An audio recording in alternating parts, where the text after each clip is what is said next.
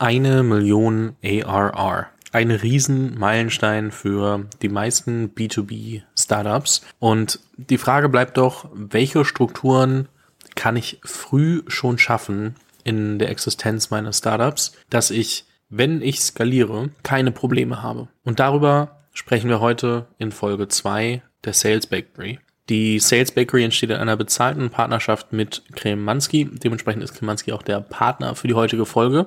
Aber in dieser Form habe ich mir Michael Jäger, den Gründer von Kremanski, eingeladen und freue mich sehr, dass Michi heute hier ist und wir auf die Themen etwas genauer eingehen können, was denn dazu gehört, eine Million ARR zu erreichen. Also wie komme ich dahin? Welche Strukturen muss ich schaffen? Wie sieht der Prozess aus? Wer sind die ersten Leute, die ich hire? Worauf achte ich bei diesen Leuten? Partnership Sales und vieles, vieles mehr. Zu dieser Folge haben wir auch eine Checkliste erstellt, die du in den Shownotes findest. Dort kannst du einfach auf den Link klicken, findest dann die 0 to 1 Million ARR Checkliste und hast dann alles in einer übersichtlichen Form nochmal beisammen und es ist nicht so kompliziert mitzuschreiben oder mitzudenken, sondern du findest auch für danach nochmal alles runtergeschrieben. Viel Spaß jetzt mit der zweiten Folge der Sales Bakery. Herzlich willkommen, Michael Jäger. Hallo Fabian, freut mich hier zu sein und ich freue mich genau das Thema ein bisschen zu diskutieren, weil unabhängig, also sehr spannend, dass, dass äh, genau die Fragen jetzt auch aufkamen nach der letzten Folge, aber diese Fragen werden mir natürlich auch oft im, in den Projekten gestellt. Wie lang sollen wir mit drin sein? Wie machen wir das? Wie kommen wir am besten raus?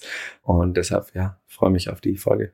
Ich meine, um das dazu zu sagen, das ist eine, eine äh, bezahlte Kooperation, die wir hier machen. Ähm, ich glaube, das äh, gehört sich nach deutschem Recht sowieso, das dazu zu sagen. Und äh, ist ja auch richtig, weil ich mich dafür entschieden habe und, und das will ich einmal öffentlich sagen. Eigentlich war der Gedanke mal, so Sales-Leader aus verschiedenen Bereichen einzuladen, dich nur in der ersten Folge. Und da hatte ich das Gefühl so, mm -mm, dich muss ich immer wieder einladen, weil ich glaube, dann können wir Themen auch wirklich gut vertiefen. Und äh, deswegen ist mir so ein wichtiges Anliegen, da dann auch nochmal drauf einzugehen, welche Themen wir vertiefen, so dass äh, also deswegen auch die Rückfragen der, der HörerInnen sehr gerne gesehen. Aber auch nochmal darauf zurückzukommen, für alle, die die erste Folge vielleicht noch nicht gehört haben und die, die dann noch nachhören, wo wir noch ein bisschen breiter in die Themen gegangen sind, um überhaupt mal auch so einen Überblick zu schaffen. Was macht ihr eigentlich bei Kremanski und womit beschäftigt ihr euch den ganzen Tag? Wir sind eine Unternehmensberatung, die sich auf das Thema Sales sozusagen auf die Fahne geschrieben hat, eine Prozess- und Strategieberatung. Drei Geschäftsbereiche, das ist Beratung, aufgeteilt in zwei Bereiche, das ist einmal Growth Consulting, wo wir von der Go-to-Market-Strategie über die Demand-Gen-Strategie, ähm, die Struktur der Customer Journey und es dann in einzelne Prozessschritte,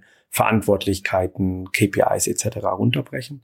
Ähm, der zweite Teil dort ist Revenue Operations as a Service oder Sales Operations as a Service, wo wir mit wirklich sehr expertenlastigen Team ähm, Insights generieren für unsere Kunden. Das heißt, ähm, darüber, darüber, über das Insights-Thema sozusagen Prozessoptimierung machen, über das Insights-Thema die Datenqualität erhöhen oder über Insights Datenqualität erhöhen. Wir gucken, dass der Forecast eine 85% Accuracy hat, was ähm, in den meisten Fällen sehr schwierig ist, weil die Datenlage ähm, erstmal falsch ist. Wir strukturieren solche Forecasts, dann sehen wir die Daten, gucken die Datenlage an, wie ist die Datenqualität, optimieren dann prozesslastig die Datenlage oder die Systeme und können dann irgendwann sicherstellen, dass wir solche Forecasts haben. Oder, was für mich auch ein sehr wichtiges Thema ist, wie können wir datengetrieben Mitarbeitende befähigen? Das heißt, ähm, wie können wir durch Daten analysieren, was die Stärken und Schwächen der Mitarbeitenden sind, dann Feedbackgespräche erstmal objektiv führen und nicht subjektiv oder emotional, was schon insgesamt, glaube ich, die, die Freude der Zusammenarbeit erhöht, aber dann auch wirklich Trainingskonzepte erstellen, die einem anhand dieser Stärken- und Schwächenanalysen sind. Solche Sachen machen wir dort. Dann sind wir Salesforce Implementierungspartner und dann haben wir noch ein Service Area, wo wir zwei Services anbieten. Einmal Interim Management ähm, und der zweite Bereich ist ähm, Sales Training, wo wir, ich glaube, eine ähnliche Anzahl an Sales Trainern haben. Ich fasse es mal ganz kurz zusammen. Ja. äh, ihr hängt auf jeden Fall sehr, sehr tief drin. Das heißt, ihr guckt, dass ihr sowohl einmal die Strategie für den, für den äh, Sales-Prozess äh, mit ausarbeitet, aber dann auch helft bei der Implementierung. Ähm, das so ist, glaube ich, gut auf, also hands-on immer dabei sind. Genau. Das heißt, wer sich gerade damit beschäftigt, die Sales-Strukturen für eine skalierbare Organisation zu schaffen, der ist wahrscheinlich bei euch gut aufgehoben und äh, kann sich Kremanski mal genauer anschauen. Das mal zu dem, dass jeder auch weiß, warum wir eigentlich sprechen und, und was ihr macht. Ich habe schon angesprochen, es gab einige Rückfragen von HörerInnen und äh, dementsprechend auch GründerInnen, die äh, meinten so, hey, Founder-led Sales, also ihr habt es ja angesprochen, aber irgendwie ist es noch nicht so ganz klar, wann bis wann äh, hänge ich dann wirklich drin und wie sieht dann eigentlich die Organisation aus, wie strukturiere ich die um. Ich glaube, was wichtig ist, lass uns nochmal drüber sprechen, warum will ich eigentlich weg von Founder-led Sales? Also was ist der Grund, dass ich mir überhaupt Gedanken mache zu sagen, Founder-led Sales dann irgendwie auch nach und nach ähm, immer weniger werden zu lassen? Ich würde sagen, es sind zwei Themen. Das erste Thema ist, generiere relativ wenig Learnings aus Founder-led Sales, weil ein Founder oder eine Founderin immer anders verkaufen wird als jeder Mitarbeiter, viel mehr im Thema drin sind, viel mehr das Produkt verstehen, die Kunden besser verstehen, wahrscheinlich die besseren Wörter nutzen können, als auch mehr Vertrauen schaffen. Ja, das heißt, Founder-led Sales ist super spannend, um Initial Contact zu haben. Founder-led Sales ist gut, um die ersten Revenues zu generieren, aber wirkliche Learnings zu generieren, wie ich jetzt zu meinem Proof of Concept komme, um dann ähm, es wirklich skalieren zu können, ist eher herausfordernd. Auch mit dem Hintergrund, dass Founder so viel zu tun haben, dass sie sich falls sie sich vorher Gedanken gemacht haben, gehen wir später nochmal drauf ein, wie die Strukturen und Prozesse sind, sich meistens nicht so gut dran halten, ja, weil es einfach immer viel zu viel auf dem Tisch liegt. Ja, also das ist sozusagen das eine Thema und das andere Thema ist natürlich, es ist jetzt nicht besonders skalierbar, wenn wir nur über den Founder, über die Founderin äh, verkaufen können. Glaube ich super wichtig, das da äh, anders zu denken. Jetzt sprechen wir die ganze Zeit von irgendwelchen Prozessen, Strukturen, Strategien. Ich glaube, wir müssen mal so ein bisschen versuchen, da hands-on reinzukommen wie sieht das denn am Anfang aus? Also ich meine, ich bin eine Organisation, vielleicht nur Gründerteam, vielleicht noch irgendwie ein, zwei Leute dazu. Welche Strukturen schaffe ich schon relativ früh? Ähm, womit fange ich an? Worauf konzentriere ich mich? Dass ich mir da mehr darunter vorstellen kann, weil so wenn man über Strukturen spricht, ist ja oft trotzdem nur so halb greifbar. Das stimmt. Also ich glaube, wichtig ist sozusagen diese Basics, die ich angesprochen habe, die muss man, egal in welcher Phase, jetzt erstmal machen. Das heißt, wir wollen uns durchdenken, wer ist unser ICP? Wir wollen ICP. Ideal Customer Profile, ja, ja, den wir angehen wollen. Also was sind unsere Targets und Buying Personas? Wir wollen einmal durchdacht haben, wie ist unsere Kundenjourney und auch wenn es nur grob ist und das runtergebrochen haben in sozusagen in den Sales Approach in Kombination mit dem Sales Funnel, ne? also mit einzelnen Phasen, wie ich den Kunden immer näher zum, zum Deal oder zum, zum, zum Signing bringen. Ich will darunter legen einmal so ein bisschen den Prozess definiert haben. Das heißt, ein Call-Prozess, tendenziell ein Territory Management schon mal drüber nachgedacht. Ne? Vor allem, wenn ich in, in größer denke und vielleicht nicht nur ähm, jetzt in, in Deutschland oder tendenziell auch nicht nur in einer Region verkaufe, sondern direkt erstmal schon gedacht haben, okay, was ist denn potenzielles Territory Management? Was sind meine Calling-Prozesse oder meine Aktivitätsprozesse? Weil je strukturierter ich das habe, desto besser kann ich nachvollziehen, was funktioniert. Ja, und ich will zwei Sachen machen. Das ist Human Capacity Planning. Das heißt, selbst für mich selber was heißt das? Sozusagen wie so ein Sales Reps Forecasting. Ja, das heißt, ich will fünf Leads am Tag mir zuweisen, die ich angehe, in einer gewissen Struktur mit, keine Ahnung, ein äh, Anruf am Morgen, ein Anruf am Nachmittag, eine E-Mail und das über fünf Tage.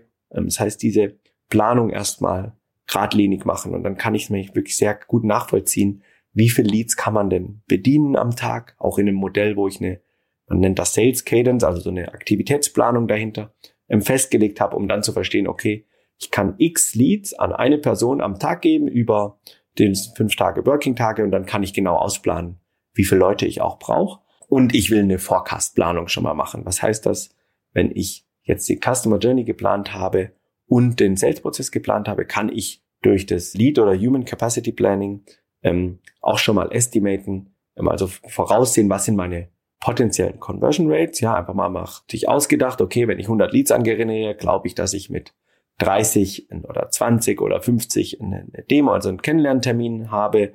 Ähm, aus diesen 20 Kennenlernterminen schreibe ich 10 mindestens noch ein Angebot und dann habe ich zumindest mal so mal vorausgesehene Conversion Rates. Ist nicht ganz so wichtig, dass die richtig sind. Warum? Wenn ich meine Prozesse oder die Kundenjourney einmal durchdacht habe und die Prozesse hinterlegt habe und sehr geradlinig mich daran halte, generiere ich sehr schnell Learnings, was meine durchschnittlichen Conversion Rates sind. Ja, schon auch mit einer überschaubaren Anzahl an Leads. Habe ich mal, keine Ahnung, 500 Leads durchgebracht über drei Monate oder so, kann ich schon Learnings draus ziehen, was dann wirklich die Conversion Rates sind, mit denen ich dann arbeite. Das ist sozusagen die Basic, die ich machen muss. Und ich glaube auch, dass das relativ schnell geht, das zu durchdenken. Ja, da nimmt man sich ein paar Tage Zeit und durchdenkt. Zweite Teil ist dann, ich möchte meine Targets verstehen, also meine Kunden, als auch die Buying Personas möchte ich verstehen. Was sind denn denen ihre Herausforderungen? Also Pain Points nennen wir das ja immer. Was sind denn die Herausforderungen?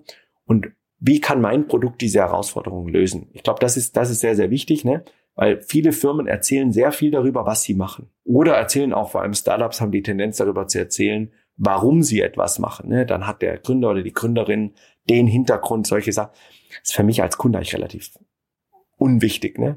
Was wirklich wichtig für mich ist, ist, was löst dein Produkt für mich? Und wenn du mir dann noch aufzeigen kannst, dass du erstens verstanden hast, was ist meine Herausforderung und du zeigst dann drauf, wie du meine Herausforderung lösen könntest und dann sagst, guck mal, das ist der neue Status quo für dich mit meinem Produkt. Dann wächst du für mich sozusagen Interesse. Ja, das erstmal dann sozusagen auf Company Level. So würde ich zum Beispiel auch Sales-Präsentationen aufbauen. Kleiner Exkurs, Sales-Präsentation, tendiert, man tendiert dazu, alles in der Sales-Präsentation definiert zu haben und ähm, da muss alles erklärt sein, was wir machen.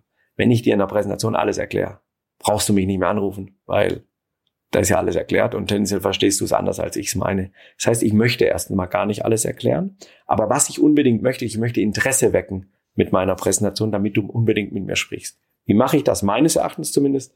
Ich zeige dir einmal auf, was die generelle Markt-Challenge ist. Ich zeige dir auf, was die individuelle Challenge für Firmen ist, wenn möglich deine Challenge in deiner Firma. Dann zeige ich auf, was ist die generelle Marktlösung und dann zeige ich dir eine Lösung auf, die für dich deine Herausforderung löst. Und diese Lösung ist mein Produkt. Ja? Und dann habe ich vielleicht noch zwei Slides, wie ich das löse. Und dann habe ich noch eine Slides, wo man mich anrufen kann. Dann schaffe ich einen Schulterschluss, indem ich zeige, ich verstehe deine Probleme. Ich zeige ähm, auf der anderen Seite dir einen Lösungsansatz und erkläre dir sozusagen den neuen Status quo, wenn du meinen Lösungsansatz nutzt und ich zeige dir ganz breit mein Calendly oder mein E-Mail etc.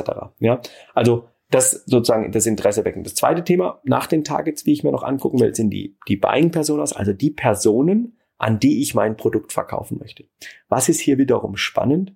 Ähm, in jeder Buying Persona, also nicht individuelle Personen, sondern über die Buying Persona gesehen, können wir verstehen, was sind die Ziele dieser Positionen, dieser Buying Persona und was sind tendenziell Emotionen, die nicht erfüllt sind. Ja? Also ähm, die, wo die eigentlich ein anderes Ziel haben, aber durch ihre Daily Operation eigentlich davon abgehalten werden, dieses Ziel sozusagen zu erfüllen. Ja? Ein Beispiel relativ plakativ, wenn die Leute das anders sehen, gerne, gerne sozusagen dran ist, aber zum, für mich ist ähm, das Thema HR ein sehr äh, beispielhaftes Target. Menschen, die im, im HR arbeiten, haben das meistens studiert mit dem Hintergrund, Sie wollen positiven Einfluss auf die Unternehmenskultur haben. Und in vielen Firmen ist leider dann die Realität, dass sie sehr stark an HR-Administration, Payroll gebunden sind und eigentlich sehr wenig Zeit für diese Unternehmenskultur haben. Das heißt, es ist eigentlich eine unterdrückte Emotion. Ich will eigentlich was anderes machen, ähm, bin aber in meinem Daily Business sozusagen ähm, völlig gefangen. Und diese Emotionen kann ich aber ansprechen. Das heißt, wenn ich ein Produkt habe, was direkt oder indirekt positiv auf die Unternehmenskultur sich einwirkt, dann würde ich das ganz stark erwähnen, dass ich sage, guck mal, ich habe was, was dir die Möglichkeit gibt, über mein Produkt positiven Einfluss auf die Unternehmenskultur zu haben, schon habe ich dein Interesse ein bisschen mehr geweckt, weil ich auf die Emotionen eingegangen bin. Und das darüber nachzudenken auf Buying Personas, ähm, wenn ich das verstanden habe, kann ich meine Kommunikation voll auf diese Emotionen sozusagen anpassen, sei es schriftlich, sei es aber auch mündlich. Und das einzige Ziel, was wir wollen, ist Interesse wecken. Wir wollen nicht alles lösen, wir wollen auch nicht alles erklären, wir wollen nur Interesse wecken. Weil wenn das Interesse groß ist, kaufen Menschen, ja. Wenn ich richtig Bock auf etwas habe, dann kaufe ich nicht, weil da ein CTA in der E-Mail ist oder da irgendwelche, sondern wenn ich etwas denke und denke, du löst etwas für mich nachhaltig und ich glaube wirklich dran, rufe ich dich auf jeden Fall von alleine an. Und deshalb der größte Fokus meines Erachtens sollte auf Interesse wecken. Das habe ich wieder viel geredet, aber das sind sozusagen die Basics meines Erachtens, die man ähm, erledigen muss. Und dann können wir, und die auch für den Founder, ne, oder für die Founderin, dass die das erledigt haben, weil dann können sie sich an etwas halten und haben sozusagen einen, einen, einen Fahrplan und können auch etwas testen. Müssen sich dann auch ein bisschen dran halten, dass sie das auch an ihren Freunden testen oder ihrem Netzwerk testen. Aber sie können etwas testen. Das heißt, wir haben dann schon mal eine Grundlage.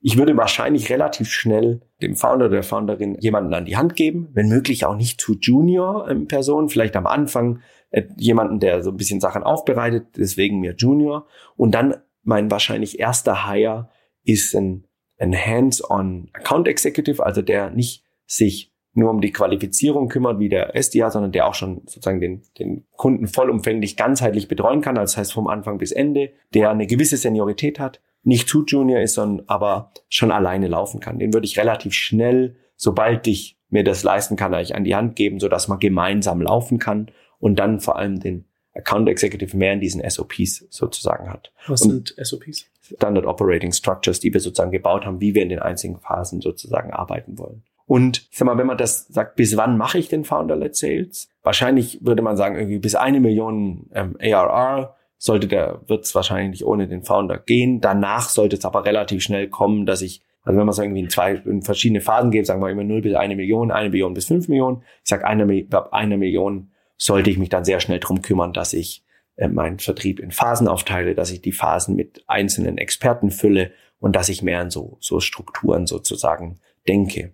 Was aber hier ganz wichtig ist, und das ist das, was wir ganz oft sehen, wenn ich etwas delegiere im Generellen, also egal in welchem Thema, heißt es nicht nach mir die Sinnflut. Ne? Also ich delegiere und bin dann off und muss dann nie mehr nachfragen, sondern ich sollte schon dabei sein und eigentlich als Founder oder Founderin der unabhängige Qualitätsmanager immer bleiben. Das heißt, ich sollte mir jederzeit erlauben können, ohne dass mein Mitarbeitende oder dass meine Führungskraft sich auf den Stips getreten fühlt, dass ich immer alles checken kann. Dass ich mal in den Call mit reinhöre, dass ich mir die E-Mail einmal angucke, dass ich vielleicht auch mal bei ein paar Terminen dabei bin, weil ich werde mein Produkt immer besser verstehen als jeder andere.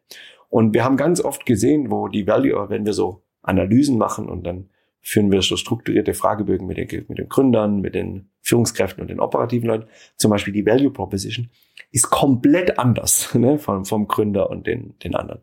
Und deshalb ist wichtig, da trotzdem jederzeit immer dabei zu sein. Okay, das heißt, jetzt nochmal ganz kurz auch, um bei den Phasen erstmal zu bleiben, 0 bis eine Million ARR, also Annual Recurring Revenue, ähm, den ich committed habe ist ja schon auch eine relativ lange Phase wahrscheinlich, weil viele ähm, jetzt nicht, gerade wenn du irgendwie ausprobierst die und, und parallel noch Produkte entwickelst, jetzt würde ich behaupten, kommen nicht so viele so super zack auf, auf eine Million ARR. Das heißt, ich bleibe ja schon relativ lange mit dabei. Ich bleibe schon eine Weile, eine Weile dabei. Ja, also es hängt natürlich immer ein bisschen, es ist schon sehr abhängig von Businessmodell und wie ich meine Kunden approachen kann.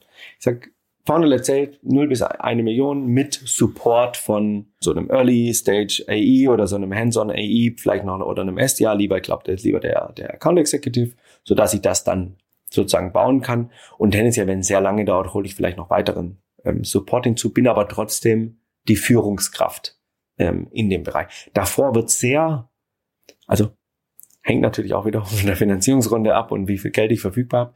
Aber ich sage mal jetzt schon eine Führungskraft zu holen, die sozusagen sich um den Sales kümmert, kostet ja auch relativ viel Geld und ich glaube davor. Welche Größenordnung? Hm, hängt wieder vom Head of Sales ab, aber ich sag mal, ich glaube, in, sag mal, Early Stage kannst du ja auch gut incentivieren über Anteile, aber ich werde, ich gehe mal davon aus, dass ein, ein Head of Sales unter 150 wahrscheinlich heutzutage gar nicht mehr kommt, ja. Äh, vielleicht gibt's dann ein paar, die kommen auch, sind dann so zumindest mal Gesamtpaket, ja, plus Anteile. Aber, oder es gibt natürlich, es gibt ja ein bisschen Abhängigkeiten. Aber ich sag mal, wenn man den, vielleicht macht man einen Co-Founder, dann ist natürlich nochmal ein ganz anderes Game. Oder wenn man es aber als reiner Angestellter macht, ich sag mal, ein guter Account Executive verdient schon wahrscheinlich zwischen 150 oder 120 und 200.000 Euro, je nach Umsatzgröße, ähm, die die Person bringen soll.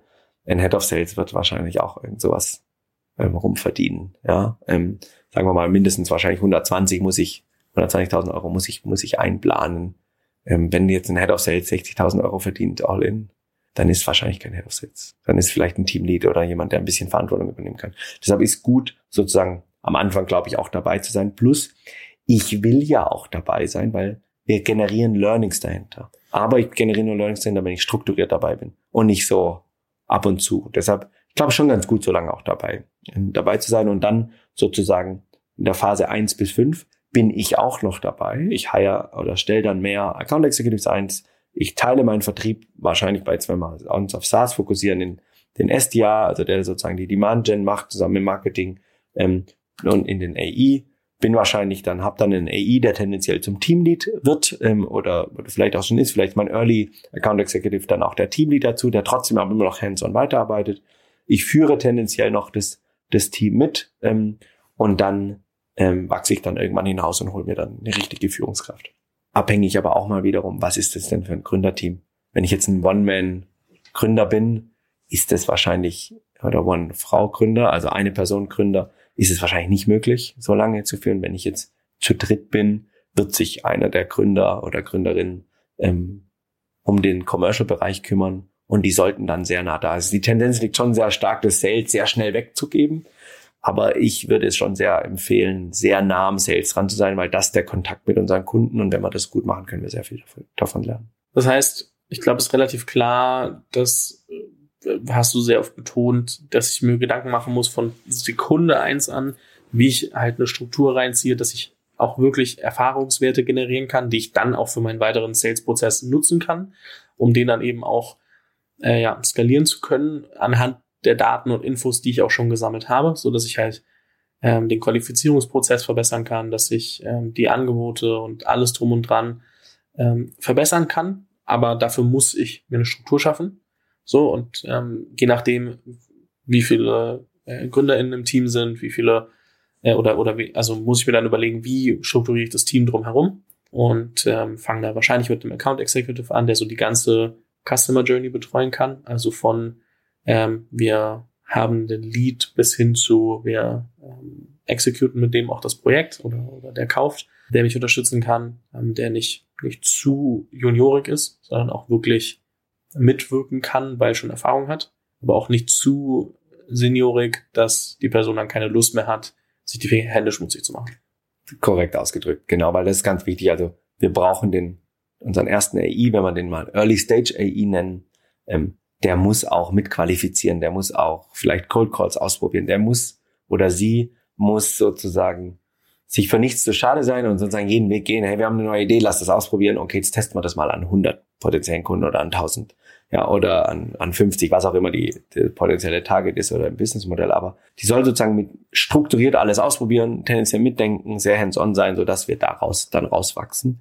Ähm, und wenn die Tendenz liegt halt im, im, im Gründungsteam immer oder liegt in, in jungen Startups immer dazu, dann den Vertrieb mit einem sehr juniorigen Werkstudenten, Praktikanten zu machen, weil ähm, das kostet uns weniger.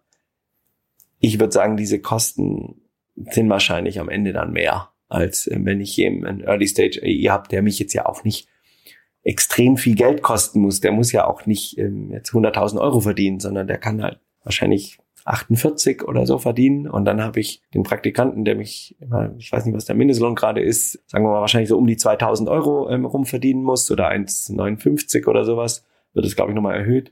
Dieser minimale Unterschied, glaube ich, der Output mit jemand, der Erfahrung hat, ähm, ist, ist erstens höher und zweitens ist nicht dann alles eine Möglichkeit, warum es failt. Ne? Wenn ich jemand habe, der zumindest ein gewisses Erfahrungslevel hat, kann ich mich darauf verlassen, dass er zum Beispiel oder sie zum Beispiel ähm, eine gute Sprache hat, ja, oder sich gut ausdrücken kann oder mit einem gewissen Level Leuten sprechen kann oder die richtigen Fragen stellt. Was ich bei einem sehr juniorigen Mitarbeitenden wahrscheinlich eher nicht kann. Das heißt, ich habe dann zu viele Variablen, warum es nicht hätte klappen können. Ist es der Prozess, ist das Produkt, ist der Preis, ist es die Person, ist es der Pitch? Das sind ja immer so Fragen und ich möchte die Anzahl an Variablen, warum es nicht klappt, sozusagen reduzieren. Und deshalb hilft es auch, die Strukturen zu schaffen, weil das dann nicht alles mehr random ist. Wir merken uns mal, dass wir wahrscheinlich nicht mehr heute, aber einmal auf jeden Fall über Incentivierung und, und ähm, ja, das, das Incentivierungsprogramm meiner Sales-Mitarbeitenden sprechen muss. So, wie strukturiere ich das eigentlich, dass es nicht, ähm, ja, sich, sich selbst, äh, dass es sich halt wirklich auch begünstigt und halt auch funktioniert und nicht irgendwie vielleicht zu komplex oder zu, zu kurz gedacht ist. Das machen wir jetzt nicht. Ich kann mir vorstellen, dass es das ein bisschen länger dauert. Und die Frage, die sich dann natürlich noch stellt, so wir haben jetzt sehr viel auch über ähm, die einzelnen Schritte gesprochen und der erste ist irgendwie auch äh, Demand Generation. Kann man auch eine ganze Folge zu machen, aber um das nochmal irgendwie auch, auch äh, vielleicht kurz hier mit reinzunehmen, weil ich muss ja auch Strukturen dafür schaffen, ähm, wenn ich über Strukturen für, für die erste Million ARR nachdenke. Wie fange ich an, Demand Generation zu denken und zu strukturieren? Also was muss ich da, also ich habe mir Gedanken gemacht zu meiner, zu meiner Buying-Persona, also wer kauft, zu meinen Targets, äh, potenziellen, was macht die aus? Und wie nutze ich das dann, um auch Demand Generation zu strukturieren? Genau, also wenn ich mich sozusagen mit diesen Kunden und Typen und den Buying-Personen beschäftige weiß ich auch, wo halten die sich denn gerne auf. Ne? Also welche Kanäle nutzen die, wo lesen die tendenziell, wo kriegen die Informationen her, auf welche Veranstaltungen, äh, wo treffe ich die denn an. Ähm, und das ist genau das, was ich sozusagen als meine Grundlage nehme, um mein, mein Demand Generation sozusagen zu strukturieren. Das heißt, ich wähle Kanäle aus, wo ich bestmöglich an sie an sie rankomme. Ja. Es liegt natürlich LinkedIn immer sehr nahe in der heutigen Zeit, aber ich glaube, es gibt mehr als LinkedIn. Ne? Also äh, man kann Prospects generieren anhand einfach nur der wirklichen der der Targets und der Buying Personas über verschiedenste Plattformen, wo ich dann sage, guck, die gehe ich jetzt mal mit einem Cold Outreach Approach an und, und versuche die zu bekommen. Ich kann mir überlegen, ähm, gibt es Social Media Möglichkeiten an die ranzukommen? Ähm, wie ist Google generell strukturiert, also suchen die diese beiden Personas viel in dem Bereich Ich finde Partner ein super spannendes ähm, Modell, auch relativ early schon reinzugehen. Vielleicht wollen die noch nicht für mich verkaufen, aber vielleicht kann ich mit denen gemeinsame Events machen oder die nehmen mich hinzu, weil sie mich gut finden und merken, dass sie langfristig da vielleicht auch einen guten Partner generieren können. Ähm, also so Multiplier-Business finde ich eigentlich super spannend, vor allem am Anfang, weil es sehr kosteneffizient ist. Ähm, nicht ganz zeiteffizient, aber zumindest kosteneffizient ist. Und so mache ich mir einfach ein bisschen Gedanken, okay, was sind denn mögliche Kanäle, wie ich diesen Kunden kurz oder wie ich diese Kundengruppe kurzfristig erreichen kann und was sind mögliche Kanäle, wie ich sie langfristig aufbauen kann.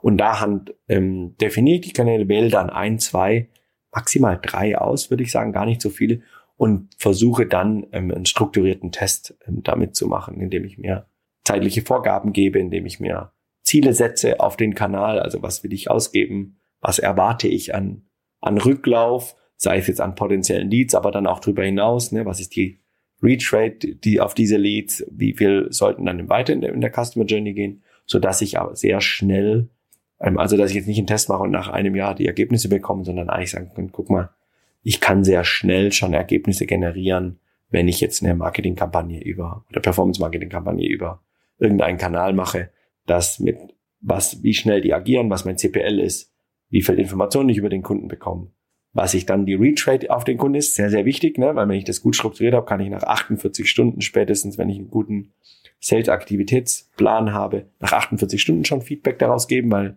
wenn ich halt nur 20 Prozent von den Leads erreiche, kann der CPL so niedrig sein, wie es sein soll. Wenn ich sie nicht erreiche, dann ist die Lead-Qualität schlecht gegenüber der hohen Erreichbarkeit und geht dann Schritt für Schritt sehr phasenweise sozusagen weiter. Und dieser Demand-Gen ist ja zweigeteilt. Ne? Der Marketing-Teil, die ist Interesse wecken über über Marketing-Themen und dann natürlich der Qualifizierungsteil. Jetzt kann ich sagen, okay, ich kann natürlich versuchen, auch über digitale Kanäle zu qualifizieren und weiter qualifizieren, würde aber hier wahrscheinlich immer so eine Doppel, mindestens eine Doppelstruktur bauen, so dass ich, wenn möglich, vor allem am Anfang mit sehr vielen Kunden schnell ins Gespräch komme. Weil über das Gespräch kann ich sehr viel lernen.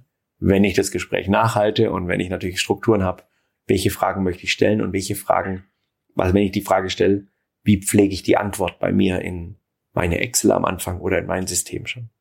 Ich hatte noch eine Frage, die wir gleich, glaube ich, mal mit einbinden können von, von Melanie, Melanie Wagner, ähm, Dachchefin bei, bei HiBob, die mich gefragt hatte, so, wie schaffe ich es denn dann überhaupt, ähm, einmal wirklich auch guten, ja, gute Leadlisten zu erstellen? Also anhand dessen, dass ja ich glaube, die, die aktuellen äh, GDPR-Regeln und äh, beziehungsweise DSGVO auch dazu führen, dass ich jetzt nicht einfach mehr alles überall scrapen kann und sagen, ach, das nutze ich jetzt als, als äh, meine Leads.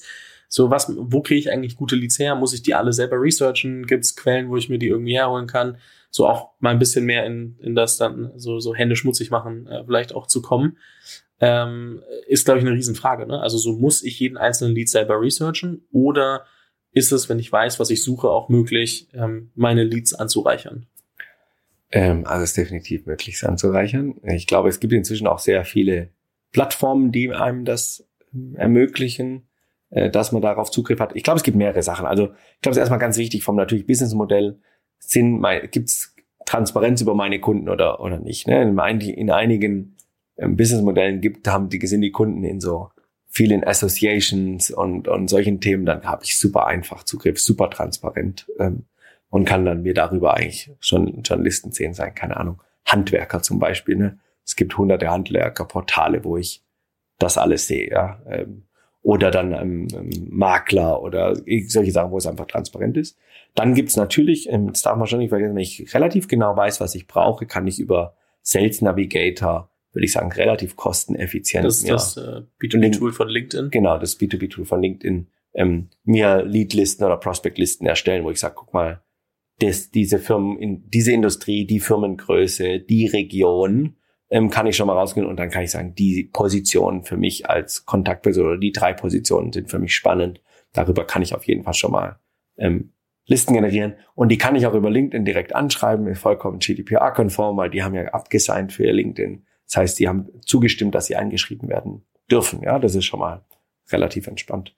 Und dann gibt's natürlich Plattformen wie zum Beispiel ähm, EchoBot, äh, ja, gerade eine riesige Finanzierungsrunde gemacht, ähm, wo man sehr tief, ähm, sagen wir mal, diggen kann, ähm, um, um, um Informationen zu bekommen, auch würde ich sagen, relativ stark im, im Dachmarkt. Apollo.io ähm, ist auch ähm, relativ stark. Da kann ich sogar dann auch Outreach, ähm, also so Cadence dahinter bauen, also direkte E-Mail-Kommunikation dahinter bauen, was da erlaubt ist oder nicht erlaubt ist. Ich bin definitiv kein GDPR-Experte. Ähm, ähm, generell darf man ja anschreiben, ne? das ist ja so ein bisschen falsch in unserem Kopf, dass wir denken, man dürfte gar nicht anschreiben, man darf anschreiben, man darf nur nicht kalt Marketingkampagnen fahren, aber anschreiben dürfen wir definitiv.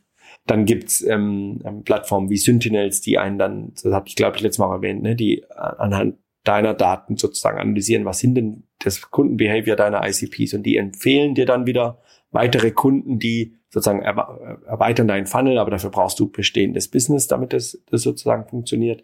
Das heißt, da habe ich verschiedenste Möglichkeiten. Und dann, was ich auch ganz spannend finde, es gibt sehr viele Tools, die dir Daten anreichern. Also wir haben früher äh, sozusagen auch viel ähm, über LinkedIn sozusagen Daten generiert, aber hatten dann in LinkedIn haben viele ihre private E-Mail-Adresse und haben dann über E-Mail-Guessing und E-Mail-Validierungstools sozusagen unsere Prospects Daten enriched, ja, indem wir Listen hochgefahren haben. Da ist dann der Name, die Position und die Webseite. Das Tool checkt dann die Webseite nach Patterns und versteht dann, was das E-Mail-Format dieses Unternehmens ist und gibt dir dann einen Vorschlag, was die E-Mail sein sollte. Und diese Liste schiebst du dann ins nächste Tool und die pinkt dann diese E-Mail an und checkt, ob die valide ist oder nicht, weil was ganz wichtig ist, ich sag mal, es war vor GDPR, wenn du E-Mail-Kampagnen schickst, darf die Bounce Rate eigentlich nicht über vier Prozent oder so sein, weil sonst deine E-Mail-Adresse einen Spam-Tag bekommt und dann halt auch deine One-on-One-E-Mails, die du schickst, im Spam landen. Da musst du da sehr ein bisschen vorsichtig sein.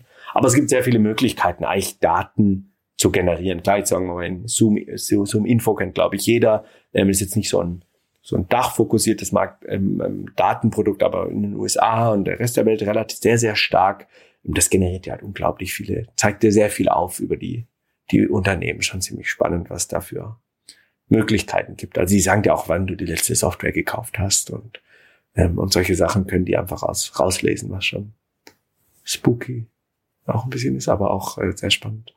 Also ich bin mir sicher, dass mindestens eine Person gerade nochmal zurückgespult hat und sich angehört hat, was war das nochmal für ein Tool?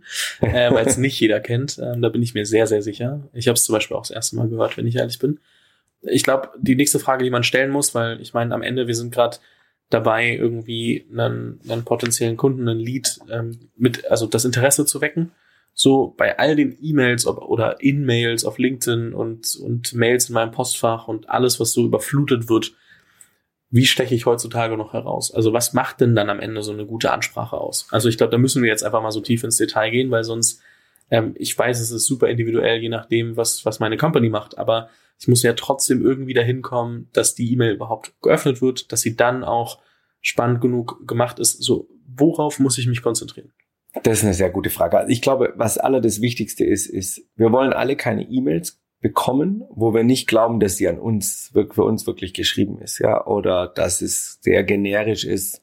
Ähm, und wir sehen das sehr stark an LinkedIn, ähm, inzwischen auch in meinem E-Mail-Postfach immer mehr, muss ich sagen, wo ich so E-Mails bekomme, wo bei denen ich schon denke, ähm, ich weiß jetzt nicht, was du dir dabei gedacht hast, mir diese E-Mail zu schreiben, weil ich den weckt jetzt nicht unbedingt mein Interesse. Ich gucke sie mir tatsächlich halt sehr oft an, weil es irgendwie sie interessiert, was die neuen Praktiken sind. Ähm, also ich glaube, da ist sehr wichtig. Ich würde sehr unterscheiden zwischen transaktionalen E-Mails und interesseweckenden E-Mails. Ne? Ähm, interesseweckenden E-Mails oder interesseweckende Kommunikation soll darauf, ist darauf fokussiert, äh, das Interesse zu wecken. Ja, also was löst mein Produkt? Wem habe ich geholfen mit was? Ähm, also so Schulterschuss-Testimonials ähm, oder aufklärende E-Mails. Ich glaube nicht, das ist auch wahrscheinlich haben da sehr viele Menschen eine andere Meinung. Ich glaube nicht, dass in jede in diese interesseweckenden E-Mails unbedingt CTAs gehören. Ja, warum glaube ich das nicht? Also CTAs Call to Actions, wo wir den Kunden animieren oder den potenziellen Kunden animieren, auf uns zurückzukommen. Warum glaube ich das nicht? Weil wenn meine Informationen richtig gut sind und der Kunde danach oder die Kunde danach denkt, boah, das ist richtig spannend, rufen die mich sowieso an. Ne? Ich brauche da keinen CTA zu geben. Und ich glaube, dass so ein CTA ganz oft so eine interessenweckende E-Mail kaputt macht. Ja, weil es am Ende sagt, der will doch wieder was verkaufen. Ja? Und das Gefühl wollen wir ja nicht, weil wir wollen ja nicht das Gefühl haben, dass sie was verkaufen, sondern wir wollen das Gefühl haben, oh, der hat mich, das hat, diese Information hat mich gerade besser gemacht. Ähm, und deshalb muss man sich genau überlegen, wo packe ich jetzt ein CTA oder rein. Und es, meines Erachtens ich lese das da viel in so Marketing 101s, überall muss ein CTA sein, sonst passiert nichts. Ich glaube daran nicht. Ich glaube, ähm, das ist wichtig. Dann glaube ich sehr wichtig, am meisten Erfolg hatte ich immer in, in dieser Sache, wenn ich ein bisschen anders bin. Ja? Also wir haben in 99 Chairs sehr viele E-Mails geschrieben damals und wir haben sehr lange E-Mails geschrieben. Aus meinem Gründernetzwerk in Berlin habe ich immer gesagt, boah, eure E-Mails sind so lang, wirklich drei Zeiler ist das, was funktioniert. Also wir haben circa eine Million E-Mails geschrieben in einem Jahr, also 250.000 Kampagnen, A4 E-Mails. Und ähm, wir haben sehr viel AB getestet. Lange E-Mails kamen bei uns acht Prozent mehr konvertiert als kurze E-Mails, weil ich glaube, alle haben kurze E-Mails geschrieben, also haben wir lange E-Mails geschrieben. Wir haben ähm, viel mit Du gemacht, haben auch gegen Du und Sie in Deutsch getestet. Ich glaube, wir hatten 11% höhere Conversion auf die Reaktion auf Du. Natürlich auch ein paar, vor allem in Süddeutschland, die das nicht so gemocht haben. Ähm, aber generell haben wir mehr Aufmerksamkeit generiert. Ähm, und dann haben wir sehr viel Subjects ausprobiert. Und ich glaube, das erfolgreichste Subject war deine Firma, meine Firma. Und sonst eigentlich nichts. Ich glaube, die Marketing-Betreffzahlen funktionieren am schlechtesten. Also wo irgendwas schon mit einer Suggestivfrage drin ist oder sowas. Was auch noch passiert, dein, gut funktioniert dein Name, mein Name, das ist ganz gut. Ähm, und dann, was wirklich da wichtig ist, ist, gib mir nicht das Gefühl, du willst mich, ja, mich irgendwie veräppeln, ja. Also, ich habe gestern eine E-Mail gekriegt, die fand ich sehr spannend. Da hat mir jemand geschrieben, wie in meiner letzten E-Mail beschrieben, das und das und ich. Okay, gucken wir mal an, was die letzte E-Mail war. Ich habe nie eine letzte E-Mail bekommen. Ähm, das heißt, hat oben sozusagen Reh gemacht, um darüber das Interesse zu wecken. Ja, das ist halt, das sind, das sind dann Taktiken, die, glaube ich, meines Erachtens nicht so. Das sind halt Taktiken, ne? Also Taktiken können mal funktionieren und mal halt nicht. Das ist dann irgendwie aber trotzdem nichts, was, also ja, wenn du es weit genug mit Daten belegen kannst, geht's vielleicht, aber es ist so anders als öffnet nicht oder liest nur und findet es nicht gut genug, ist so verbrannt. Ja, absolut. Also wenn es mir halt einmal nicht, sozusagen, wenn ich mich einmal nicht wohlfühle, sozusagen, dann würde ich da als auch nicht mehr drauf reagieren. Ja, es kann mir auch jemand 15 E-Mails schicken, ja. Und tendenziell 14 Mal passt es nicht, weil es gerade von der Zeit nicht passt. Aber wenn die, wenn die auf Augenhöhe und respektvoll und sowas ist, kann schon sein, dass ich irgendwann sage, ey, ich mag die Nach äh, äh, Hartnäckigkeit. Lass mal gerne sprechen. Das Thema ähm, ist schon etwas, äh, vielleicht nicht hochrelevant, lass mal gerne nochmal austauschen, ich würde es gerne ein bisschen mehr verstehen. Ja, Dann nervt sie mich nicht mal. Also mich nervt wenn ich E-Mails kriege. Ich habe die letzte E-Mail, haben sie meine letzte E-Mail bekommen? Ich sage, naja, also jetzt hast du meine Aufmerksamkeit und dann hast du verschwendet mit, hast du meine letzte E-Mail bekommen, ähm, gib mir doch einen Mehrwert, dass ich ähm, in jeder E-Mail, gib mir in jeder E-Mail einen Mehrwert oder in jeder Nachricht oder jeder Kontaktpunkt einen Mehrwert, der mich als potenziellen Kunden dazu bringt zu sagen, ah, ja, das ist spannend. Also wie kann ich immer das Interesse, immer das Interesse wecken? Und das, glaube ich, wie herauszustechen, ist tatsächlich nicht ganz so einfach ne, bei der Flut, um darauf zurückzukommen. Aber ich glaube, wenn man sich schon mal gut Gedanken gemacht hat, auch in der LinkedIn-Ansprache gut Gedanken gemacht oder relativ schnell auch auf den Punkt kommt, jetzt nicht zu verkaufend, aber auf den Punkt kommt, guck mal, ich habe verstanden, das ist deine Herausforderung und ich habe die Lösung gebaut. Wollen wir dazu sprechen? Ja, kann ja, kann ja auch etwas sein, weil ähm, wenn die Person wirklich die Herausforderung hat und nach einer Lösung sucht, dann will sie auch mit mir sprechen. Ja, und ich glaube, da kann man relativ, relativ viel machen. Was natürlich in Early Stages wirklich sehr, sehr gut funktioniert, ist ähm, potenzielle Experten, also potenzielle Kundentypen oder Buying Personas, die, sagen wir mal, gefühlte Experten in dem Gebiet sind, ihnen das zu sagen und zu bitten, ob sie dir Feedback geben dürfen. Da muss ja schon early sein, aber damit haben wir schon einige Go-to-Markets sehr, sehr, sehr erfolgreich ähm, hingekriegt, wo die sogar die Kampagnen abgestellt haben, weil sie so unglaublich viele Prospects generiert haben. Ähm, war auch ein spannendes Thema ähm, im Real Estate-Bereich, aber die haben halt sehr darauf fokussiert, sagt, guck mal, wir bauen da gerade was, wir glauben, wir lösen damit das, die, das Problem, wir würden gerne deine Meinung dazu bekommen. Ähm, kannst du uns helfen, da besser zu werden?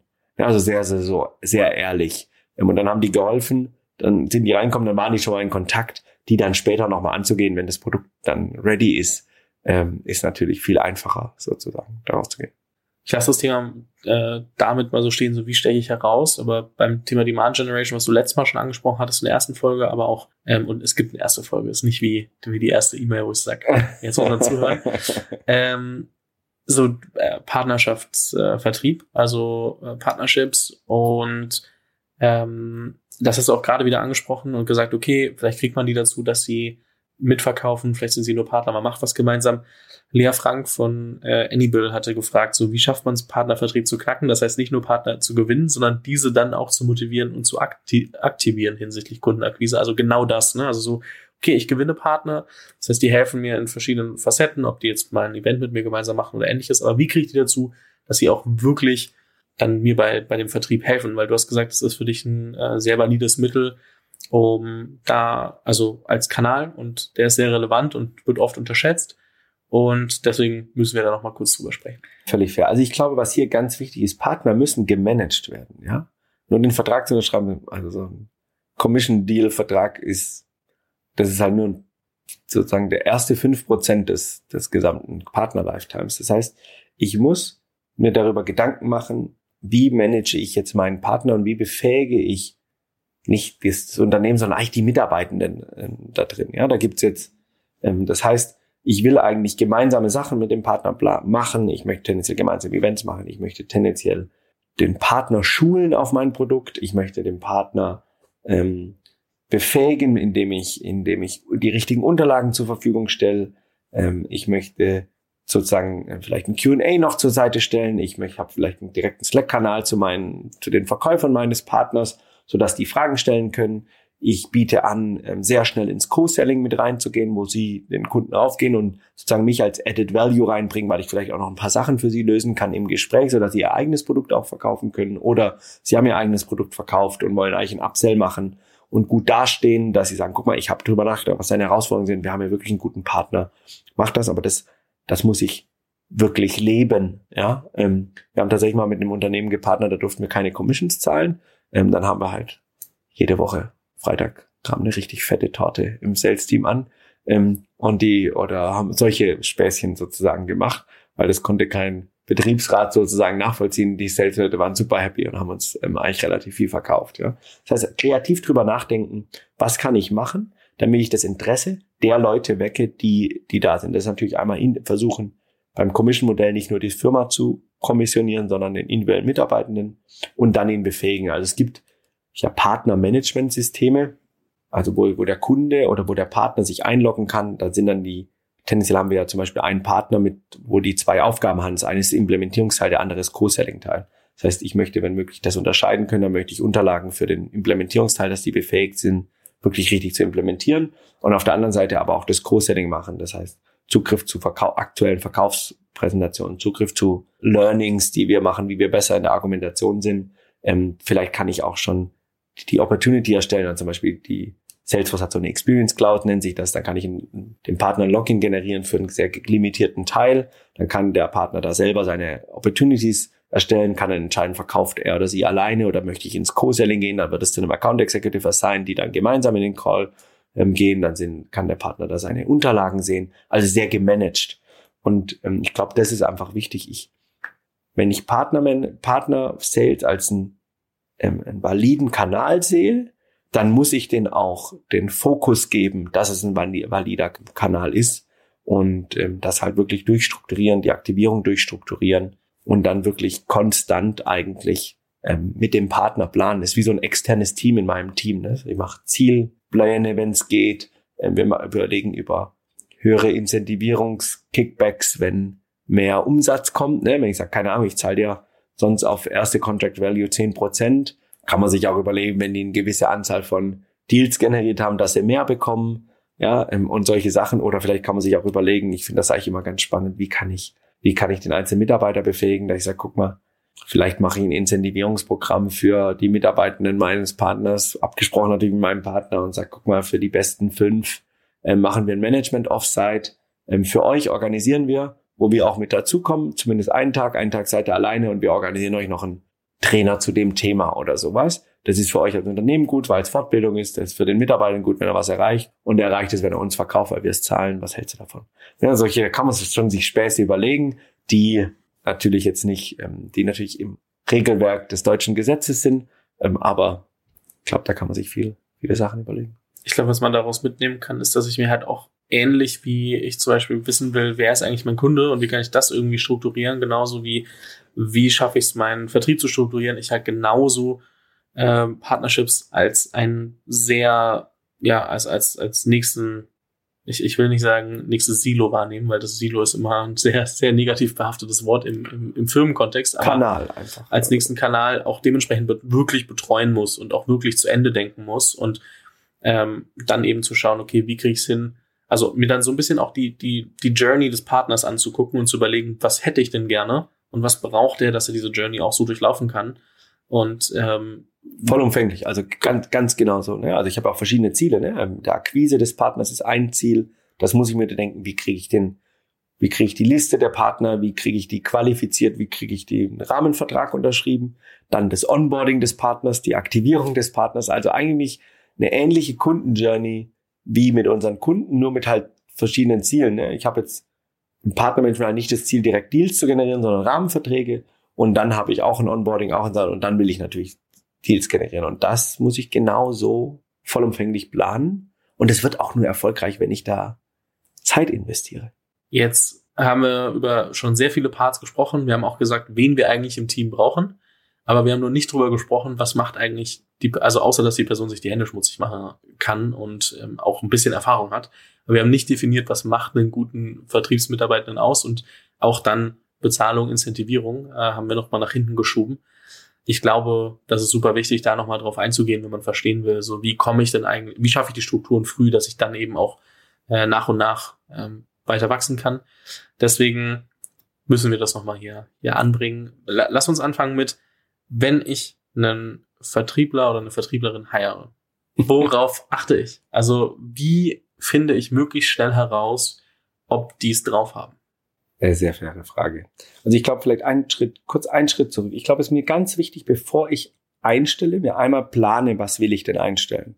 Weil das schon einen extremen Unterschied macht. Ne? Ähm, das heißt, ich würde mir am liebsten einmal planen, ich habe mir die Customer Journey geplant, dann weiß ich, okay, die Rollen, ich brauche irgendwie den SDA, tendenziell den AE und äh, den, den Customer Success, einfach mal so in einem Plakativ gesetzt. Und ich habe mir einmal definiert, äh, was sind die Ziele dieser Position ja, oder dieser Rolle, weil das natürlich sehr viel Abhängigkeiten hat auf die Qualifikation. Ja, deshalb das sich einmal aufgemappt zu haben und dann vielleicht auch nochmal drunter aufgeschrieben, okay, ich habe den SDA und der wird zum Senior SDA und der Senior SDA kann dann zum Junior AE werden, der Junior AE zum AE, zum Senior AE. Dann habe ich relativ einfach schon mal einen Career Pass gemacht und habe mir vielleicht für jedes dieser Rollen auch nochmal Ziele aufgesetzt, ja.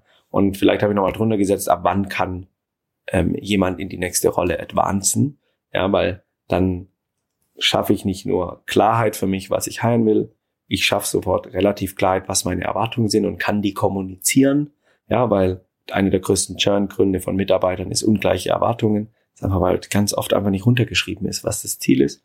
Und ich kann ähm, die Vergütung auch abhängig davon machen, was das Ziel ist, ja. Weil vor allem im, im Account Executive Bereich, ob ich 500.000 Euro Umsatz bringe, zwei Millionen oder fünf Millionen, hat natürlich einen enormen Einfluss auf, also nicht nur die Variable, sondern natürlich auch das Fest.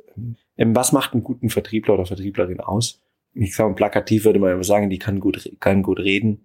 Ähm, natürlich sollte die Person jetzt nicht irgendwie sehr, sehr schüchtern sein, aber ich glaube jetzt nicht, dass das das ausschlaggebende Thema ist, dass man gut reden kann. Also für mich ist sehr wichtig, ähm, zum Beispiel analytisches Denken, weil ich glaube, wenn jemand analytisch denken kann oder eine Fähigkeit hat, analytisch zu denken, kann sehr, er oder sie viel schneller auf Gegebenheiten immer innerhalb des Gesprächs reagieren und kann viel besser ähm, auch zwischen den Zeilen lesen ne? und kann äh, sozusagen kann schneller agieren, sozusagen, also schneller aufnehmen, denken, zurück, ähm, zurückgeben, ja. Und deshalb, das ist relativ wichtig. Ich würde sagen, generell Rhetorik würde ich, also wie werden Fragen gestellt, würde ich ein bisschen abprüfen, ein bisschen darüber reden. Ähm, und wie gut ist jemand strukturiert? Das heißt, wie kann die Person sich ähm, eigenständig arbeiten, sein oder ihren Tag selber strukturieren ähm, und wie solche Sachen nachhalten. Das mal so im Generellen. Ich glaube, wenn es die drei Sachen gegeben sind, hat die Person schon eine sehr gute Chance eigentlich im Gegenüber sozusagen ähm, oder gut zu verkaufen. Ja, ähm, je mehr Fragen ich stellen kann, desto mehr und je mehr ich auch eine gewisse Ruhe habe, das da Pausen aushalten zu können, strahle ich diese Ruhe auch aus und kann dann das Vertrauen des Gegenübers viel, viel besser gewinnen. Ja, es muss nicht immer geredet werden. Ne? Wenn Leute so ein bisschen unsicher sind, dann reden sie die ganze Zeit oder wollen die ganze Zeit verkaufen, verkaufen, verkaufen. Und man muss dem Gegenüber auch ein bisschen Zeit lassen. Und durch Fragen stellen gebe ich dem Gegenüber auch das Gefühl, dass ich, dass ich mich interessiere und dass es wichtig ist, was ich mache. Das kann ich testen. Also ne, ich würde dann sagen, wir können da eigentlich drei verschiedene Gespräche führen.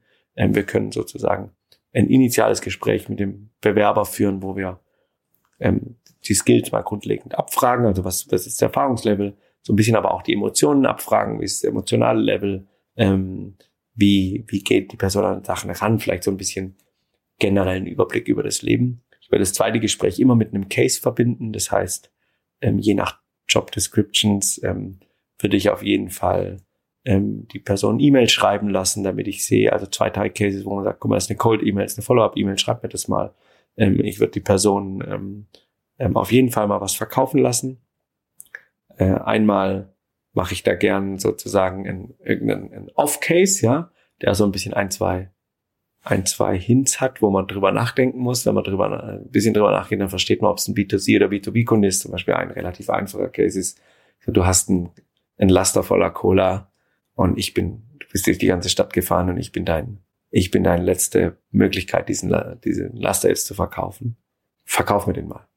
Ja, und der Hint ist natürlich, wenn du ein Laster hast, an mich verkaufen willst, dass ich auf keinen Fall eine Privatperson bin. Ja. Das heißt, es geht nicht nur um mich sozusagen, ob ich jetzt Cola mag oder nicht.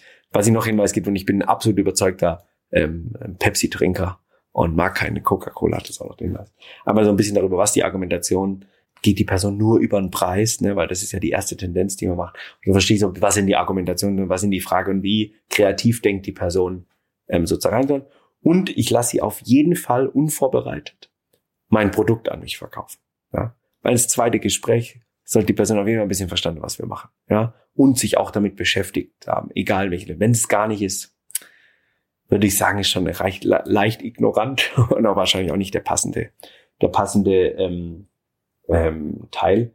Und dann würde ich, wenn möglich, noch ein On-Site-Interview ähm, als drittes führen, wo man so ein bisschen Meet the Team macht und da vielleicht auch noch mal so ein paar Cases sozusagen dahinter setzt.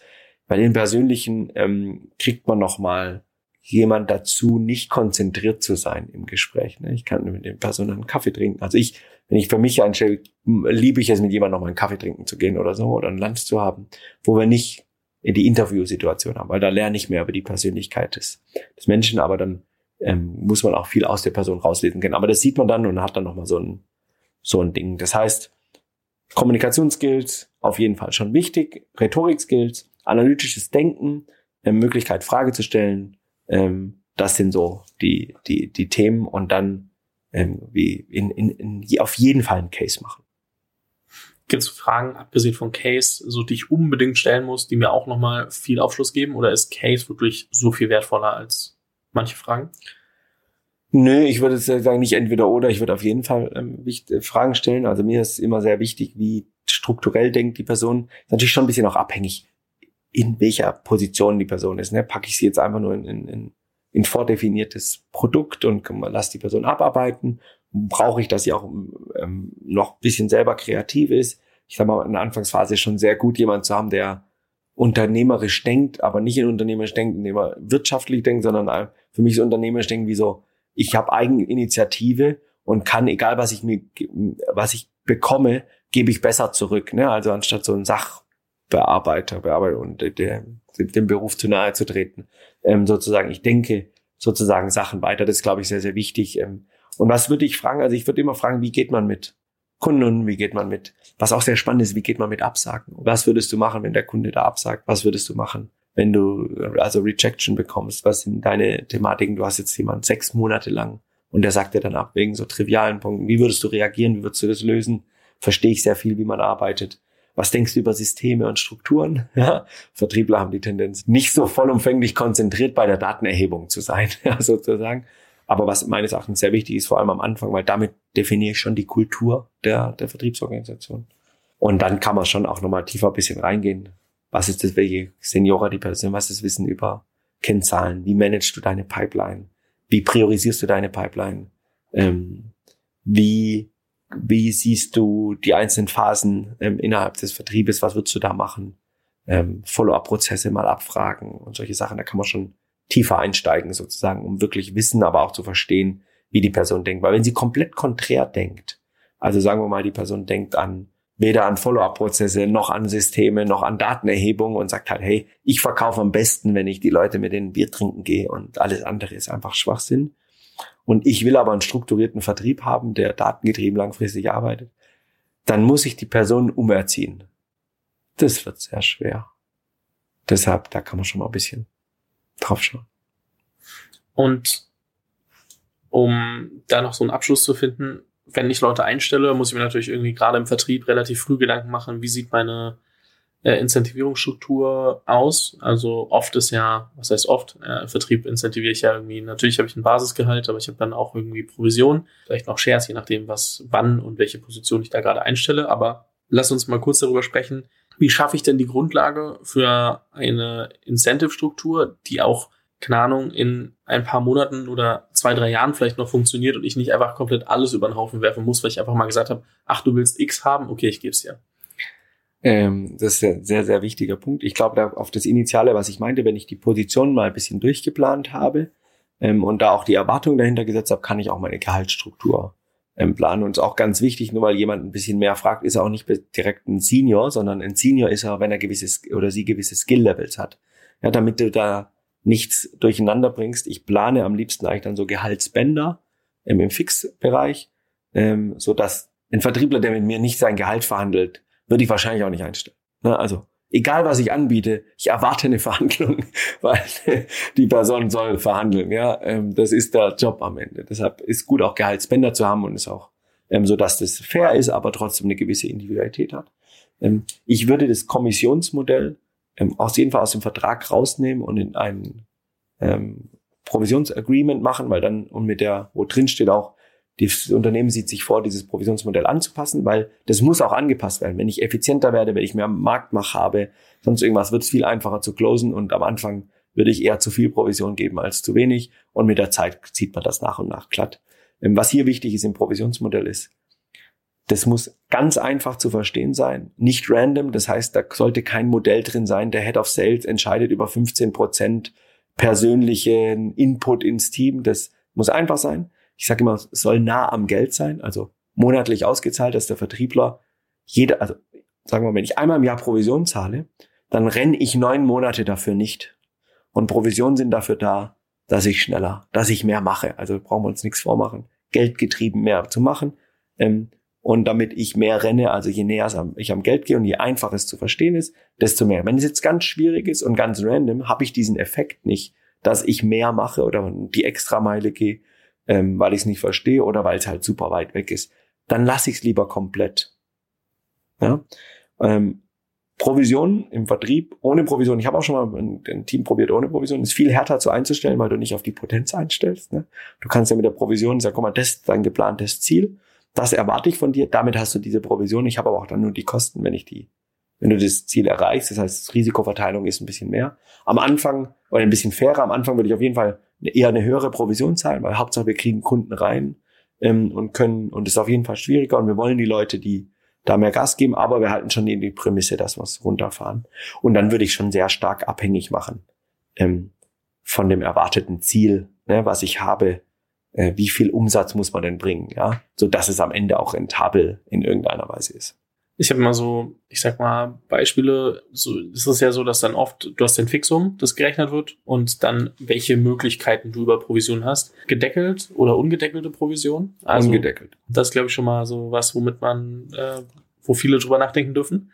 Ja, was auch viele machen, weil sie dann irgendwann denken, der verdient dann so viel Geld. Naja, wenn mir jemand, also wenn ich sage mal, ich krieg fünf Prozent von dem Umsatz, den ich bringe, Überleg mal, ich habe den das Ziel erreicht in meiner monatlichen Deckelung am 15. Deckel ich das nur, weil ich als Gründer die Emotion habe, dass die Person dann so viel verdient. Was wird der Mitarbeiter machen? Der rennt nicht mehr. Also der hört einfach auf, es bringt ja nichts. Ich baue ja ein Modell, wo ich die Person incentiviere, über also geldtechnisch incentiviere. Ne, das ist einfach das, was ich mache. Ja, ich habe es definiert, indem ich also ich habe die Pace vorgegeben, mit der ich Provision eingeführt habe. Das jetzt so zu deckeln, ich glaube, also ich glaube, es ist, es ist besser, es nicht zu decken.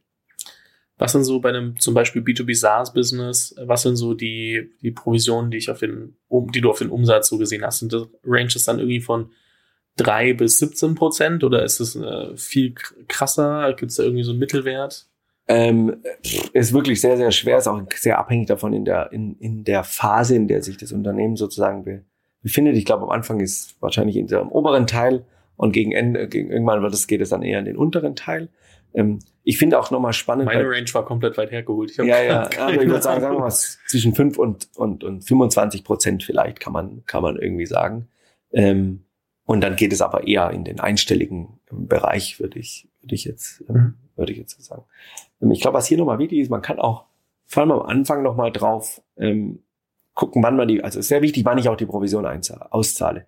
Ich zahle zum Beispiel, ich würde nur Provision zahlen auf generiertes Geld. Ja, das heißt, ich zahle keine Provision auf, ein, auf eine Potenz, ja, weil dann vielleicht kündigt der Kunde vielleicht churnt oder vielleicht sonst irgendwas. Das heißt, darauf würde ich sehr stark achten. Es ist nur fair. Also, wenn du einen Deal geclosed hast und äh, der churnt in drei Wochen, zahle ich dir auf keinen Fall die volle Provision. Ja.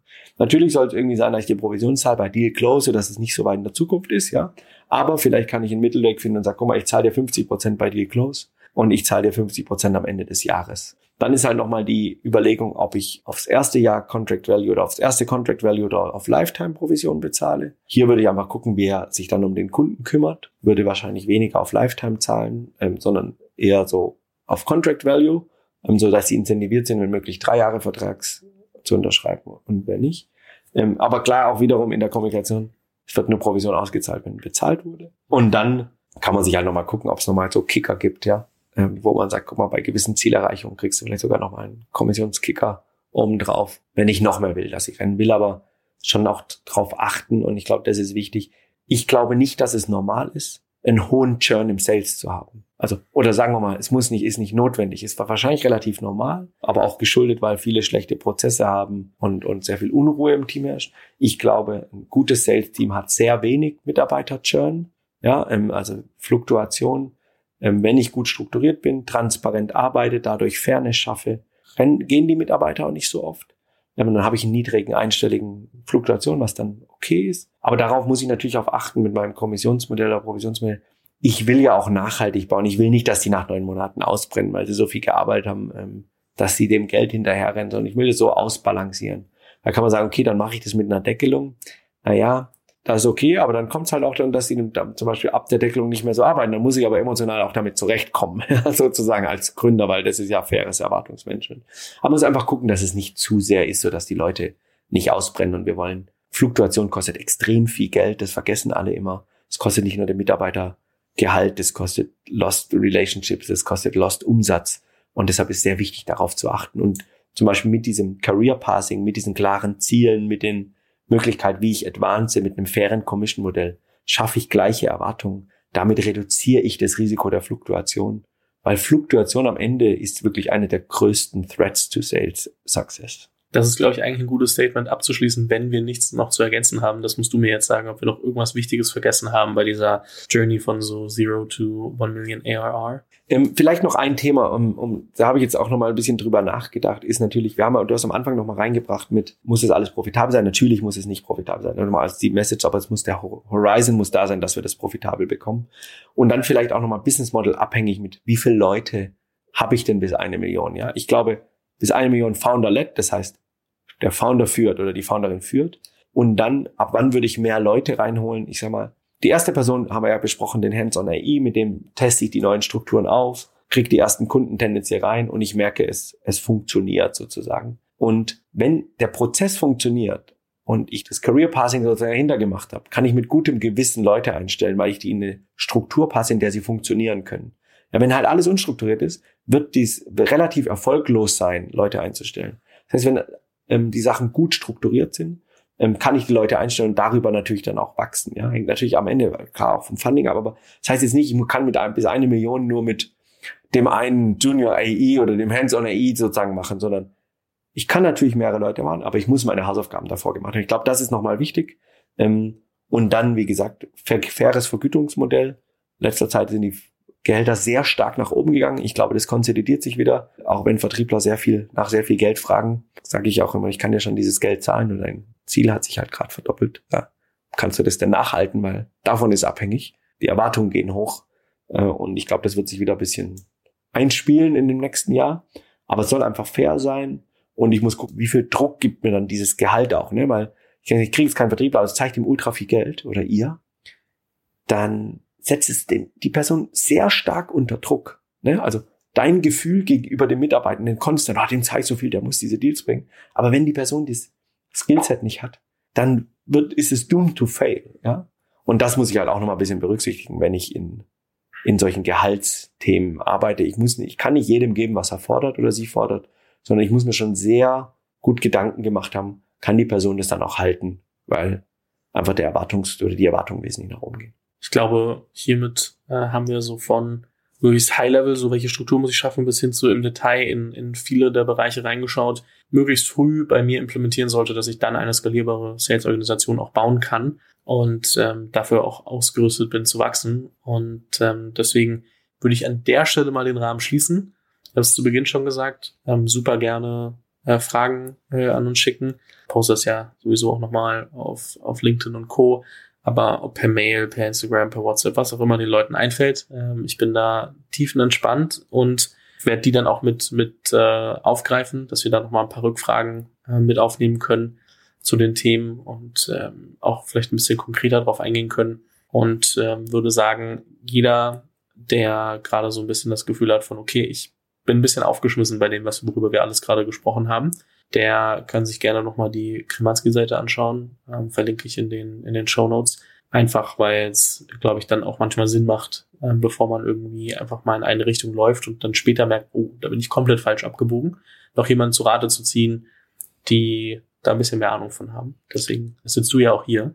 Hier kann ich auch gerne anbieten, wir können uns gerne eine halbe Stunde an deine Hörer oder hier die Hörer sozusagen anbieten, dass wir uns gerne eine halbe Stunde hinsetzen können, ähm, wenn es welche Fragen gibt, die ihr ähm, besprochen haben, wenn ihr sagt, guck mal, die drei Fragen gibt's, da würde ich gerne noch mal kurz Input holen oder kann ich dir mal kurz mein Setup zeigen und du gibst mir noch mal so deine Two Cents dazu. Sehr, sehr gerne. Das können wir, können wir gerne machen. Wenn Michi nicht das nächste Mal hier sitzt und flucht, dass es zu viele waren, dann bin ich ja. ein bisschen traurig. ähm, aber damit hast du dich jetzt verraten. Das, das äh, pushen wir dann schon noch mal ein bisschen. Äh, verlinken wir äh, auf jeden Fall in den Show Notes.